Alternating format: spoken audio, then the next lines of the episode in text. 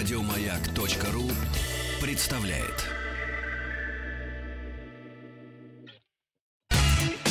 Главная автомобильная передача страны. Ассамблея автомобилистов. Дорогие друзья, рады приветствовать вас в главной автомобильной программе страны Ассамблея автомобилистов. И, как обычно, по пятницам предводительствует нашей сегодняшней ассамблеи Сан Саныч Пикуленко. Сан Саныч, здравствуйте, добрый вечер, добрый, добрый вечер. день, доброе утро, в зависимости от того, да. где нас слушают. А, ну да, нас же действительно слушают по всей стране, и поэтому наш... Во всем и мире, день, я бы сказал. И добрый вечер, и добрая ночь тому, кому не спится. Но сегодня я бы хотел э, поговорить о путешествии в золотую осень. Ну, что такое осень в России, да?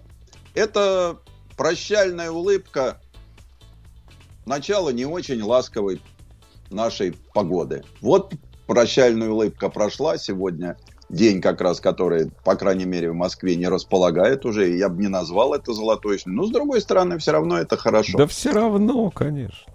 Да, а осенью, как известно, в России пейзаж гораздо больше, чем просто пейзаж. Ну и тем более, что сегодня, когда автомобиль, знаете, как раньше, из чего-то недостижимого, тщательно лелеемого предмета роскоши и даже, я бы сказал, культа, превратился в такой удобный, комфортный инструмент для перемещения в пространстве. Особенно успешно для перемещения пространстве на сегодня, ну, как-то вот мне нравится такой среднеразмерный кроссовер. Вот попался мне в руки среднеразмерный Nissan Murano. По-русски внедорожный, по-американски вальяжный, даже в чем-то по-японски утонченный.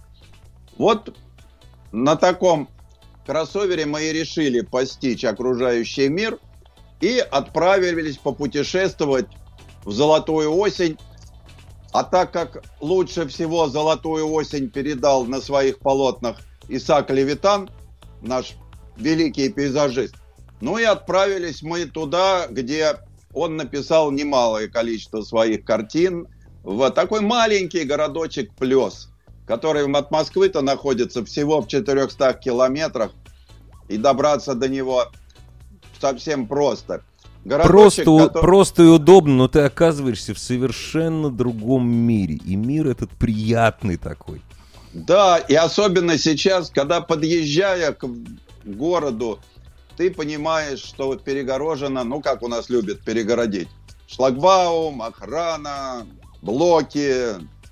И говорят, что вообще-то вам на автомобиль нельзя. Ну, правда, есть большая стоянка, где можно поставить автомобиль и отправиться что, на мой взгляд, конечно, вы знаете, я всегда считаю, что если достопримечательность та, на которую нельзя наехать колесом, то автомобилисту там делать нечего. Но в данном случае вот такие ситуации, как сегодня, это даже хорошо. Оставьте машину. И вот ты входишь в этот милый город совершенно потрясающий пешком, без машины. Э, потому что вот погулять по этому городу вообще надо рекомендовать всем, кто смертельно устал от нашей сегодняшней действительности. Ну, не настолько смертельно, чтобы никуда не передвигаться. Я, конечно, прошу прощения. Вот. И это такая вот путешествие сюда, лучшая профилактика внутреннего такого несогласия с жизнью. Для жителей большого города – это похоже на такое безмятежное погружение в детство. Это когда даже, вот, ну, понятно, что осенью школьники пошли в школу. Но для меня это вот ощущение прибытия в пионерлагерь.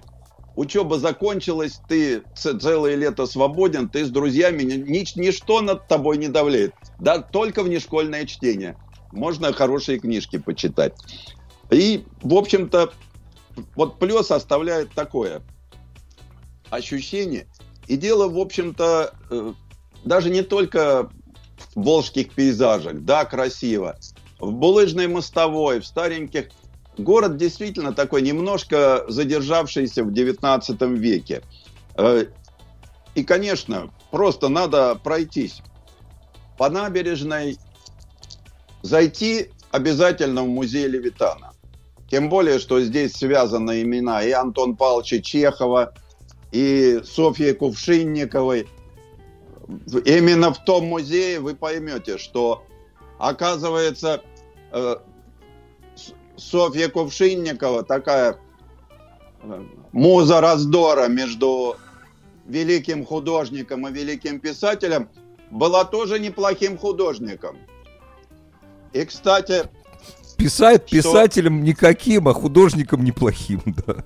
Да, писателем никаким. Но ведь э, какие произведения, глядя на нее, написал Антон Палыч? Да. Я уважаю. Жалко, он ничто не написал про автомобильную тему. Вот э, мало великих писателей того Ну, мы ему, периода, мы ему, прости, мы ему простим. Да, коснувшиеся. Они все на пароходах, да на паровозах. Mm. Да, а вот про автомобили как-то о них не дошли. И самое интересное, что, казалось бы, маленький городок Плес, но кроме музея Левитана, прекрасный музей пейзажей. И вот этот переход, когда ты, ты и так-то находишься внутри картины, внутри этого пейзажа, а когда ты заходишь в музей пейзажа и вдруг видишь городочек, а там есть картина Поленова, да, картина там Саврасова. Ну, это просто поражает, потому что казалось не, неожидаемо. И, как всегда в провинции, я не устаю удивляться, насколько много милых, заинтересованных людей. Как, как приятно общаться с этими людьми, насколько интересен рассказ, который... И самое главное, вот вы знаете, что частенько забегаешь в музей, ну и пролетая мимо каких-то заранее намеченных экспонатов, стараешься оттуда исчезнуть. А здесь вся обстановка тебя как бы обволакивает, и ты никуда не торопишься. И вообще, вот. кстати, вот, Сан Саныч, вы заметили, вы же, ну, что, что касается городов России, вы очень много где были, то есть можно позавидовать. Ну, что касается да. ближнего, ближнего Подмосковья и даже и вот до четырех сотен километров тоже много. Вот Плес, он удивительно неторопливый город. Если, может быть, река такое вот оказывает влияние. У нас э, провинция в хорошем смысле, вот не надо меня укорять за это, я слушателям говорю, провинция, то есть я люблю нашу провинцию. Она вообще не тороплива, но плюс он какой-то такой вот бальзамический прям. Вот это да. деревья, река, И... картина. Да, и ведь надо просто, вот я почему говорю, я полностью поддерживаю нынешнего сити-менеджера Плеса, который ограничил въезд в город, потому что, э, ну, и так народ немного, да, но сейчас, когда плюс стал пешеходным, это настолько потрясает, можно подняться на Соборную гору, посмотреть сверху. Ну, конечно, лучше подняться на ту горку, где стоит церковь, которая написана на картине Левитана над вечным покоем. Там просто надо посидеть и поразмышлять. Понятно, что это церковь новодел. Я очень люблю Э, отрицателей. Потому что когда начинаешь это говорить, тебе рассказывают, да нет, это не та церковь, ту церковь сожгли, действительно сожгли. И до сих пор в Плесе живет э, родственник тех пацанов, которые залезли туда под крышу покурить и случайно ее спалили. То есть, понимаете, из поколения в поколение в семье передается замечательная история. Но это же история, она же передается. А там совершенно Э, по-другому все воспринимается. Но люди говорят, ну это вот Левитан, что он написал? Вот там же у него на картине вода, это не здесь нарисовано. Ребята, ну вы поднимитесь, встаньте, проникнутесь, проникнуться надо этим духом. Ну какая вам разница, что вы разбираете на запчасти картины? Это же не автомобиль. Разбирайте на запчасти автомобиля, если умеете. Он от этого становится лучше. А разбирать на запчасти картину это оскорблять художника и самое главное, э, не дать себе возможности проникнуться вот этим всем.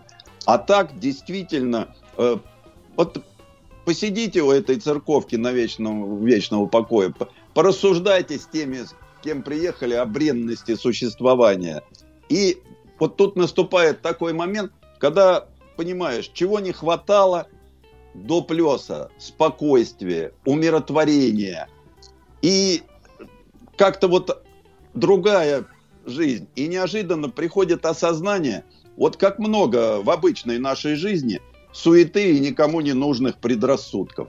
Я ведь не зря сказал, что вот эти вот потрясатели основ и разбиратели на, на запчасти картин художников, ну вот они, конечно, нет, просто мы как раз были, долго сидели, наслаждаясь покоем, потом прибежала группа товарищей, которая начала рассказывать вот эту историю, что да нет, Левитан, это был не тот холм, да, причем это не то, это не река Волга на картине, а какое-то озеро. Ну вот зачем? Зачем? Антон Палыч, да, написал, но это их личное дело, как они разбирались. Между прочим, э, когда они приезжали сюда на пейзажи, и Левитан, и Антон Палыч, и Софья Кувшинникова, даже и муж приезжал. Провинциальный плюс встретил его с большим уважением, поскольку он был московским полицмейстером, они посчитали, что приехал настоящий генерал. Вот это я понимаю эпизод. Да. Ага. Серьезно. И вот, э, и вот таких вот э, массу деталей э, очень приятных, они, конечно, настраивают тебя на такой лад. Но, как всегда, вот, время кончается быстро. Осеннее время быстротечно. И э, я-то советую приехать в Плес для того, чтобы поднять, поднявшись на холм, да, там, где стоит церковь с картиной над вечным покоем, посидеть и посмотреть на волжский закат.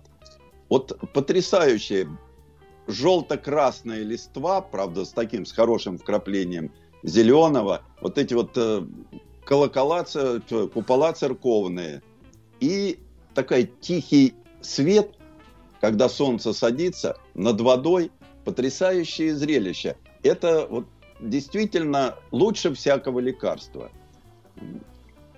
И самое Сан интересное... Сан Саныч, но вы вот говорите, приезжайте, приезжайте, при... а как там дороги? Удалось ли проверить подключаемый полный а, привод, вот это вот все? Вы, зна- вот? вы знаете, вот я почему говорил про, про предрассудки, вот спустившись с горы, да, попрощавшись мысленно с Исаком Левитаном, неожиданно понимаешь, что привезший тебя сюда Nissan Мурана хорошее лекарство от предрассудков.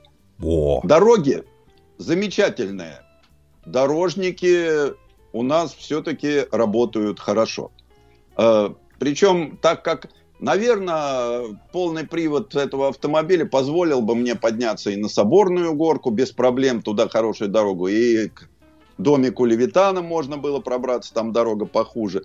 Но я еще раз говорю, что вот привез он тебя в такие места, а дальше надо ходить пешком.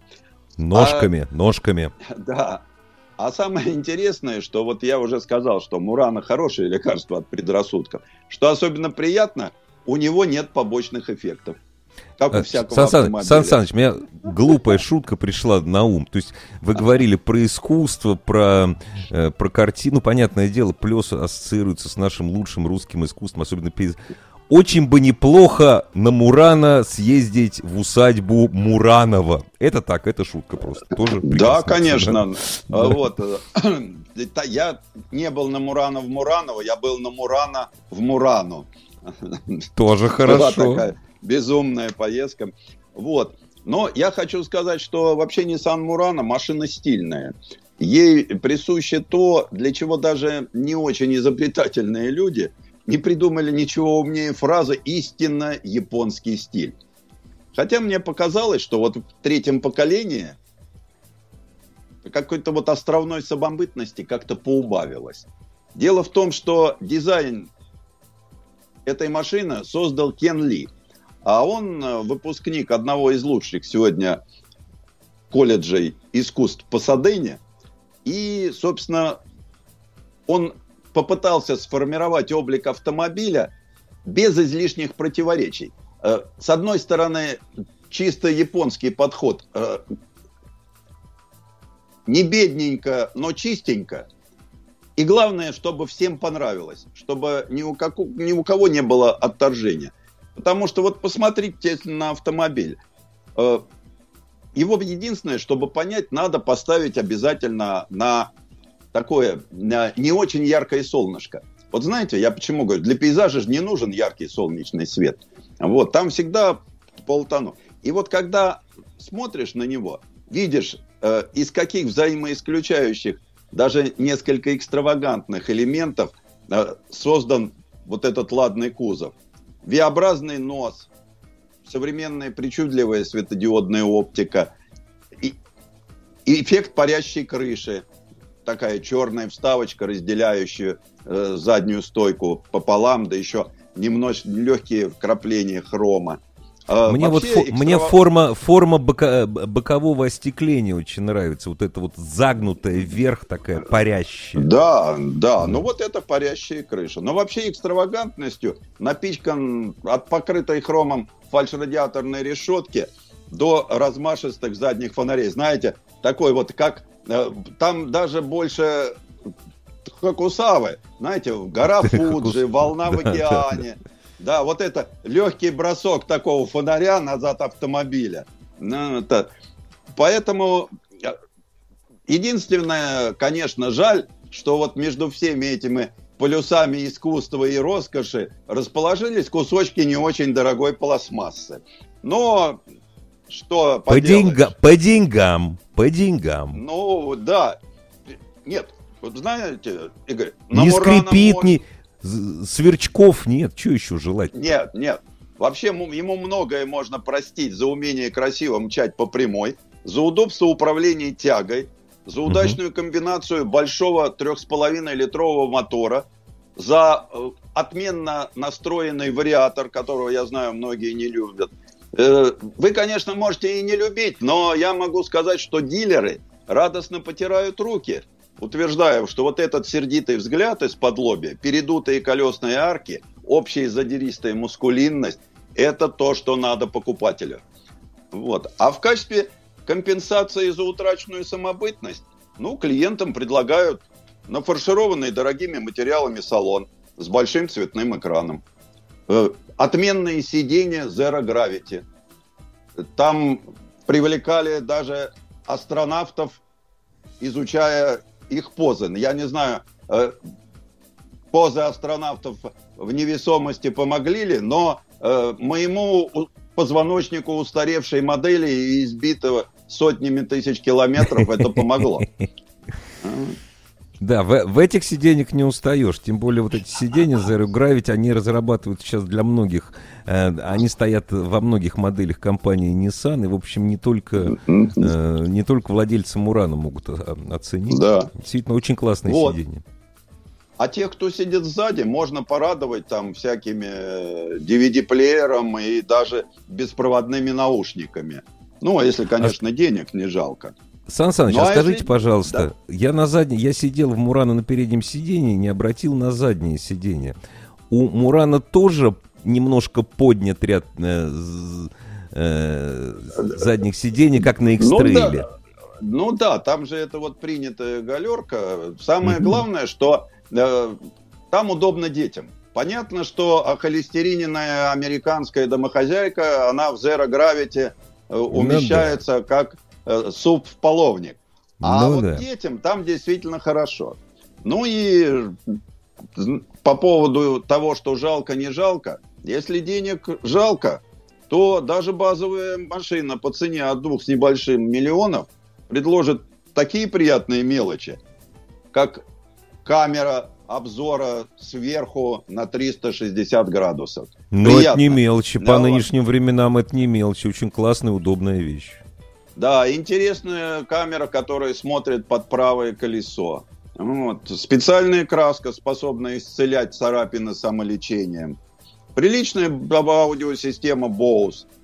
Правда, вне зависимости от э, экономности покупателя, э, кроме мотора V6 249 лошадиных сил 3,5 литра, больше вы ничего не получите. Ну и, как mm. я уже говорил, в, с мотором трудится обновленный вариатор, а крутящий момент без крайней надобности на заднюю ось не подается. принципе, это очень хорошо, потому что все это выражается в таком пониженном аппетите, я бы сказал, что по трассе, ну, 12 О, с с, языка, литров. с языка сорвали. Я хотел спросить, сколько вот он берет? Ну, 12, да. Вот. Нормально. А прич- причем двигатель потрясающе напорист, радует эластичностью, а тянуть не перестает даже на высоких оборотах. До предела доехать вот в этой поездке как-то не удалось. Было как-то тревожно за окружающих, которые Ну хоть да, и да. успевают уступить дорогу автомобилю с таким агрессивным внешним видом, но в то же время не так шустрые в реакции, как требует темперамент Мурана, особенно провинциальные водители. Они живут, как мы уже в других Не торопясь, в отличие от нас, бешеных Да. москвичей. И я им завидую Но- в этом отношении. Но, с другой стороны, москвичи, чьими поступками руководит упрямство и завышенная самооценка, могут поискать на нем ту грань, за которой управляемость заканчивается. Сан Саныч, будет об долгий. упрямстве и оценке давайте сразу после небольшой паузы новости новости спорта. Ассамблея автомобилистов. Продолжается главная автомобильная программа страны Ассамблея автомобилистов и предводительствует сегодня, как обычно, по пятницам уже в течение многих лет. Я надеюсь, эта традиция сохранится. Сан Саныч Пикуленко. Сан Саныч, куда и на чем поедем дальше и о чем будем говорить? А вот дальше мы от большого и, в общем-то, не очень доступного э, среднеразмерного кроссовера перейдем к бюджетному седану, который у нас называется Рено Логан, а в девичестве был Дачи Логан. Интересное вот в нашей жизни интересно переплетение всяких э, событий. Они часто бывают случайные. Однажды глава фирмы Рено Луи Швейцер увидел рекламу автомобилей «Лада», которые предлагали за 5000 евро. И, собрав своих подчиненных, сказал, давайте делать такую машину. Машину сделали. И надо отдать должное французам. Вначале они делали Логан как бюджетную машину для стран третьего мира. А Собственно, где они? А- он они, ее, получился. они ее сразу в Румынии выпускали или сначала у себя? Ну, нет, а они сначала начали ее, а ее сразу делали для Румынии, хотя делали ее, Мгм. конечно, во Франции, в Во штаб-квартире Франции Гианкуре. Ага, да. ага. Вот. Вот первый Логан, он получился такой, все по-честному. Причем вот э, дизайнерам удалось создать, я бы это назвал, знаете, как гармонию простоты. Хотя сделать такой примитивный автомобиль по форме было совсем непросто, да и денег туда потрачено было много. Когда подходишь к ним, к Логану первого поколения, вот этот нарочитый демократизм, особенно в отделке, он бросается в глаза. Пластик проще некуда, вместо ручек на подлокотниках ниши, э, простенькая тканевая обивка сидений, там, забастовавшие леонские ткачи ее создавали. Но, однако, ведь как оказалось большинству покупателей Логана, такая простота нисколько не мешала. Мол, на скорость не влияет, а деньги экономит. Ведь для многих главным было, что он просторный, с большим багажником, адаптированный к нашей неласковой действительности, а главное, недорогой и с минимумом электроники, чтобы не ломался. И я А бы еще ты- добавил с практически, ну, убить можно все, но по нашим, вот если брать иномарки, неубиваемая подвеска. Ну, по Да. сравнению со многими одноклассниками. А я бы еще про размер салона. Не случайно на первой презентации в 2004 году главный дизайнер Рено Патрик Лекиман с гордостью заявил, что в Логане не будет тесно пятерым баскетболистам. Вообще уже проверено, сюда входят пятеро габаритных мужиков. У нас в провинции такие есть, они туда влезают. Не менее впечатляет багажник. Правда, открывается он таким нашим старым способом. Нужно подойти к нему с ключом. Сейчас это, конечно, ну ладно, что боя. Вы знаете, так вернее. Ключиком Зато- открыл, ключиком. Да. Зато таится настоящая пещера, 510 литров. Вообще в салоне Логана первого поколения э, порой даже бедно. Ну, скажем, нерегулируемый руль. Это уже явный минус. Явным просчетом эргономики можно отнести маленькие наружные зеркала и блок управления климатом, расположенный так, что пользоваться им в движении вообще невозможно. Но он Хотя есть. геом- Но он есть. Но он есть, конечно. Вот. Хотя геометрия посадке более-менее, но при езде быстро устает спина. Мотор простой, надежный, ремонтно-пригодный, по конструкции агрегат 1,6 литра, 90 лошадиных сил. Мощности маловато, так и ведь э, масса Логана первого поколения, благодаря отсутствию сложных и тяжелых опций, меньше тонны. До сотни машина разгоняется за 12 секунд. Ну, для вменяемого водителя, я считаю, более чем достаточно. Конечно, привод коробки не самый информативный, зато передачные числа подобраны правильно. Даже перегруженная машина на первой передаче увезет куда угодно. Понятно, что на высоких оборотах громко жалуется на судьбу этот двигатель, но желание давить на педаль газа в этом случае довольно быстро улетучивается. Э, в 2012 году случилась смена поколений. И во второй реинкарнации Логан 2 из гадкого утенка превратился, ну, если не в лебедя, ну, чуть более привлекательную птицу. Ну, такая Он красивая даже... утка, красивая, красивая утка, нормально, нормальная ну, утка. Нормальная, но он чем-то стал даже слегка изящным. Я бы сказал так, даже немного задиристым. Да. В общем, он стал напоминать старого московского стилягу. Вроде бы все не по-нашему, но за километр видно, что самопал. Даже предыдущую бедность в отделке и оснащении теперь стали числить аскетизмом. Хотя в основном Логан 2 остался тем же, чем и был. Апологетом разумной достаточности, той самой, которой славится французский румынский альянс. Потому что, взяв за отправную точку проверенную конструкцию, инженеры серьезно поработали. Ну, основную лепту внесли дизайнеры. Как следствие, в, плане внешней привлекательности все-таки был сделан существенный шаг вперед. И, скажем, сейчас в потоке Логан не выделяется. Появилась некая обмылочность, бы я сказал. Э, хотя он стал чуть более лощенным, напыщенным. Ну, от бюджетных э, черт, конечно, не избавился. К примеру, внешние зеркала на Логане 2 приходится настраивать вручную. Руль регулируется лишь по углу наклона, а передние сиденья лишены регулировки по высоте. Подушка короткая, при езде это особенно на дальние дистанции досаждает. Но двигатель 1.6 второго, на втором поколении остался тем же. И коробка, ему подходит, и, и, к сожалению, как, да, коробка, коробка осталась та же. Да. да, вот, ему просто как-то стало немного не хватать тяги на низах. Но я считаю, что тут сказалось ужесточение экологических норм. Хотя вот автомобиль уверенно стартует, легко вклевается в плотный городской поток, плавность хода осталась на высоте, то, о чем Игорь сказал, неубиваемость. Ну да. и уже появилась семейная черта. Он преодолевает все эти препятствия дорожные наши без какого-либо дискомфорта для седаков. А еще знаете, Даже... что я хотел бы добавить вот про Рено Логан? Э, довольно часто э, на бюджетных автомобилях, кстати, и не только на бюджетных, на, бюджет, на более дорогих, недовольны работой тормозов. Здесь все отлично. Ну отлично. вот на Логане 2 уже в базе появился АБС с электронным распределением силовых усилий, две подушки безопасности, центральный замок и даже кондиционер. То есть, будь ты сто раз недорогой народный автомобиль, но требования комфорта и безопасности растут, и в кругу потребителей даже этого дешевого продукта. Даже на дачу конечно. хочется ехать с кондиционером и климат-контролем. Да, эмоционального в нем немного, зато рационального через край.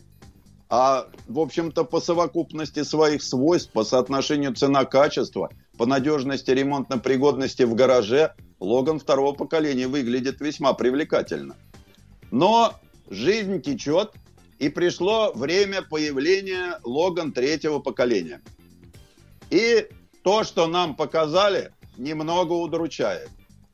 Во-первых, это... О, как, переход... все было за здравие, за здравие, а тут что ж такое там случилось-то? Ну, во-первых, переход на новые экологические стандарты, которые становятся нормой в не самых развитых странах мира. И чтобы Понятно. соответствовать требованиям времени, новый Логан, что совершенно неожиданно, получает новейшую архитектуру Renault CMFB. То есть становится родным братом классного, но дорогого Клива. Угу. Даже, даже гибридная установка E-Tech, состоящая из бензинового атмосферника 1,6 литра, двух электродвигателей и технически изощренные коробки передач с тремя валами и без синхронизаторов позаимствовали у более дорогих автомобилей концерна. Хотя Но что не, я так понимаю, что должно отразиться на цене. Но этот Логан вот в такой конфигурации, да, с силовой установкой гибридной, это только для Европы. Там, Ага. где э, с 21 года жесткие стандарты. Для э, начальная версия для стран Восточной Европы, будем так это называть, там будет стоять двигатель тоже маленькие трехцилиндровики, литровые, но с механической коробкой или с вариатором. Мгм. А вот э, в таком, скажем так, э, западноевропейском исполнении Логан 3 лишается несколько, эпи- нескольких эпических узлов. Представляете, у машины не будет диска, корзины сцепления, а заодно и выжимного подшипника. Автомобилисты старшего поколения очень хорошо помнят эти детали. Вот. Зато он получает литий-ионную батарею, ну, правда, емкостью 1,2 киловатт-часа. Дальнобойность ее смешная, то есть на электричестве он проехать может не более двух километров. А нужна она, чтобы на электротяге экологически чисто тронуться с места. Ах ты. Вот. Ох как. Да, потому что это вот э, 140-сильная последовательно-параллельная система, ЕТЕХ, она сама приспосабливается к режиму движения, сглаживает рывки переключения передач и укладывается в драконовский Евро-7. Да еще То есть, насколько я, насколько я понимаю, вот э, такая модификация э, этого нового Рено, это будет чисто городской автомобиль. Вот именно Ну, в такой почему комплектации. городской автомобиль? У него же бензиновый двигатель есть. Это просто будет автомобиль, чтобы можно было ездить по европейским э, дорогам. Из Парижа в тех- Прованс. Да, для тех рынков, где не все так зелено заморочено, вот я уже говорил, оставят доступные вари- варианты с литровой труботройкой. Но, опять же, э, начав выпуск таких машин, следом эти версии все равно вынуждены будут оснастить 48-вольтовой умеренно гибридной установкой. Без этого усложнения конструкции за каждый проданный в Евросоюзе автомобиль придется платить 95 евро за штуку. Ох ты. По- Поэтому, вот, но зато в третьем поколении Логан окончательно простился с угловатыми формами и аскетичным интерьером. Салон практически не уступает нынешним моделям Рено старшего, ну, скажем, класса. Мгм, Цифровые приборы, дисплей в 7 дюймов, три коншина в мультиплексной проводке, несколько десятков микропроцессоров. Вся оптика светодиодная, но про такие мелочи, как активный круиз-контроль, систему считывания дорожных знаков, многое другое говорить нечего. Но в гамме обещают оставить седан и хэтчбэк, а из новых типов кузовов ждут появления однообъемника. Вот в сентябре представили, как сейчас у нас любят представить виртуально, а первые продажи э, пока еще дачи пройдут весной 21-го. Причем сначала третий логин появится на европейских рынках, потом новая модель пройдет в Индию и Китай. У нас в А России что, по, тоже, что по поводу производства на территории России, да? тоже обещают смену поколения. Однако похоже, что мы опять получим вариацию на текущей платформе с привычными моторами. А уж хорошо или это плохо, это уже решит потенциальный владелец этого автомобиля. Оставим ему право выбора. Не знаю, я вот сейчас вот подумал про это сам. Сейчас скажешь что-нибудь про кредитные программы Рено, скажут, что у меня это самое, что я крысятничаю и рекламирую. На самом деле, действительно очень выгодное приобретение. Ну, ну, ну, это правда, дорогие друзья, но это правда. Все- всегда удобнее купить в кредит, а не платить... с- Ну, ладно, э, э, это отдельная история. Интересно, Но а будет что-нибудь... бю- А Санде... Сандера бюджет. появится новый, вы не знаете? А, в- нет, в то же самое время, это же, при- я говорю про Логан с кузовом седан, но в это же время появляется Сандера хэтчбэк. То есть... э, Давайте два- прервемся ненадолго, прервемся ненадолго и продолжим. Есть еще о чем рассказать. Главная автомобильная передача страны. Ассамблея автомобилистов. Ну что, Сан Саныч, я, честно говоря, знаю, что сейчас вы хотели рассказать про автомобиль, который стоит, ну, знаете, целый ангар Логанов. Вот целый ангар. Это же правда. мы вернемся на 120 лет назад.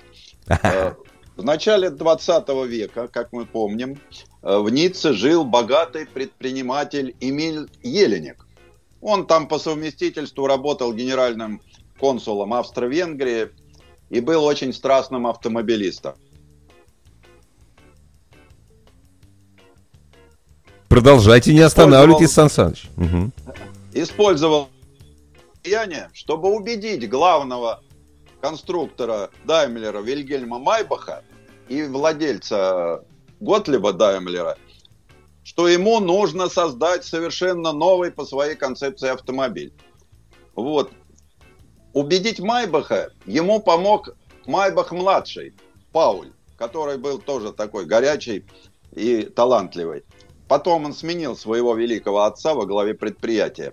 И, собственно, дав деньги, Еленик и попросил назвать автомобиль «Мерседес» в честь своей угу. любимой дочери. То известная история.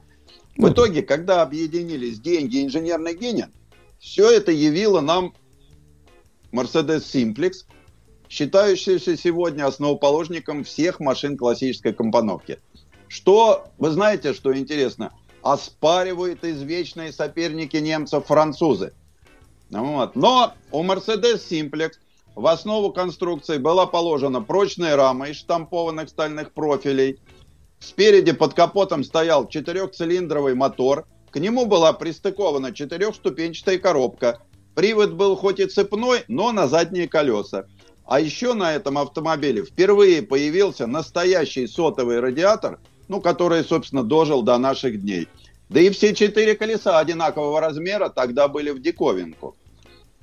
Первый Mercedes Simplex, который был построен весной 1901 года, его можно увидеть в заводском музее. А в отделении Daimler Classic есть ходовой автомобиль этой серии. Это 32-сильная машина 1904 года. За его руль иногда пускают гостей. То есть она на ходу? Ну, естественно, да еще на каком. Хотя проехаться на таком староходе для любого автомобилиста великое событие. Но понятно, что просто сесть, повернуть ключ зажигания и уехать не получится. Подготовка к тому, чтобы выехать на улицу, занимает час-полтора. Это Для начала. Так?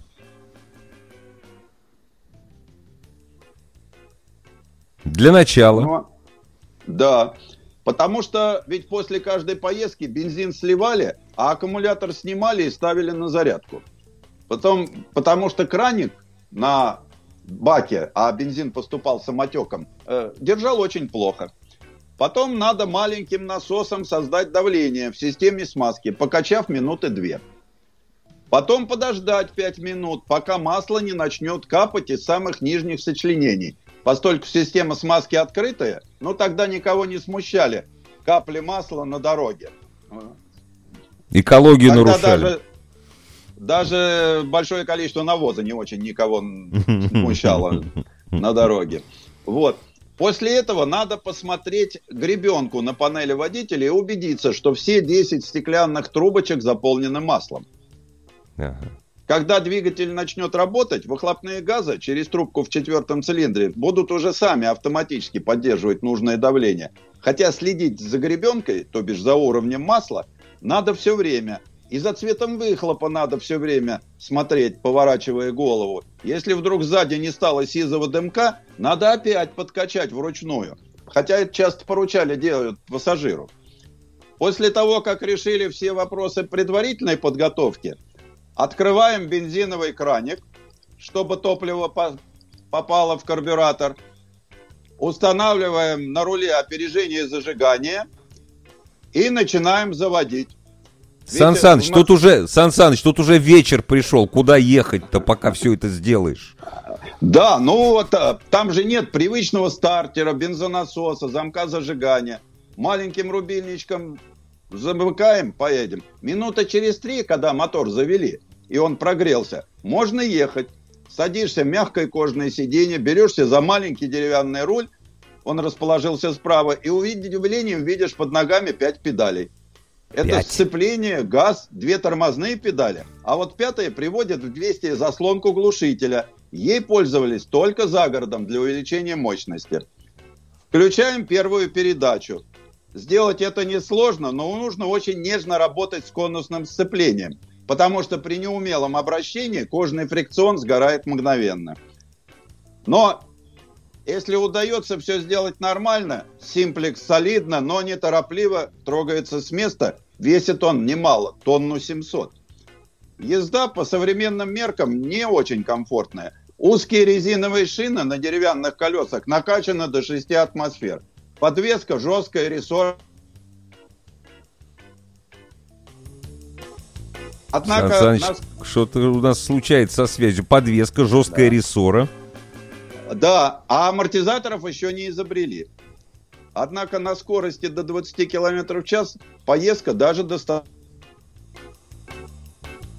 Удовольствие даже доставляет. Ох, Сан Са- что же у нас со связью творится? Вы же на современном аппарате, а не на 120-летнем. У нас есть Да, время, вот продолжайте, знаю. пожалуйста. Да, вот. Э, Кстати, вот на таком аппарате Вилли Вандербильд установил абсолютный рекорд скорости 111 км в час. То Ну, есть по надо было быть временам. настоящим мужчиной с крепкими мускулами и еще более крепкой нервной системой. Очень жаль, конечно, что поездка на таких автомобилях всегда быстро заканчивается. Но зато становится ясно, что кроме автоматизации многих процессов и большого количества электронных помощников, мало что изменилось за последние 120 лет. Просто пользоваться современным автомобилем стало намного проще. Сан Саныч, спасибо. О современных автомобилях, автомобилях раритетных в главной автомобильной программе страны. Сан Саныч, большим удовольствием встретимся снова в Э, пятницу. Еще больше подкастов на радиомаяк.ру.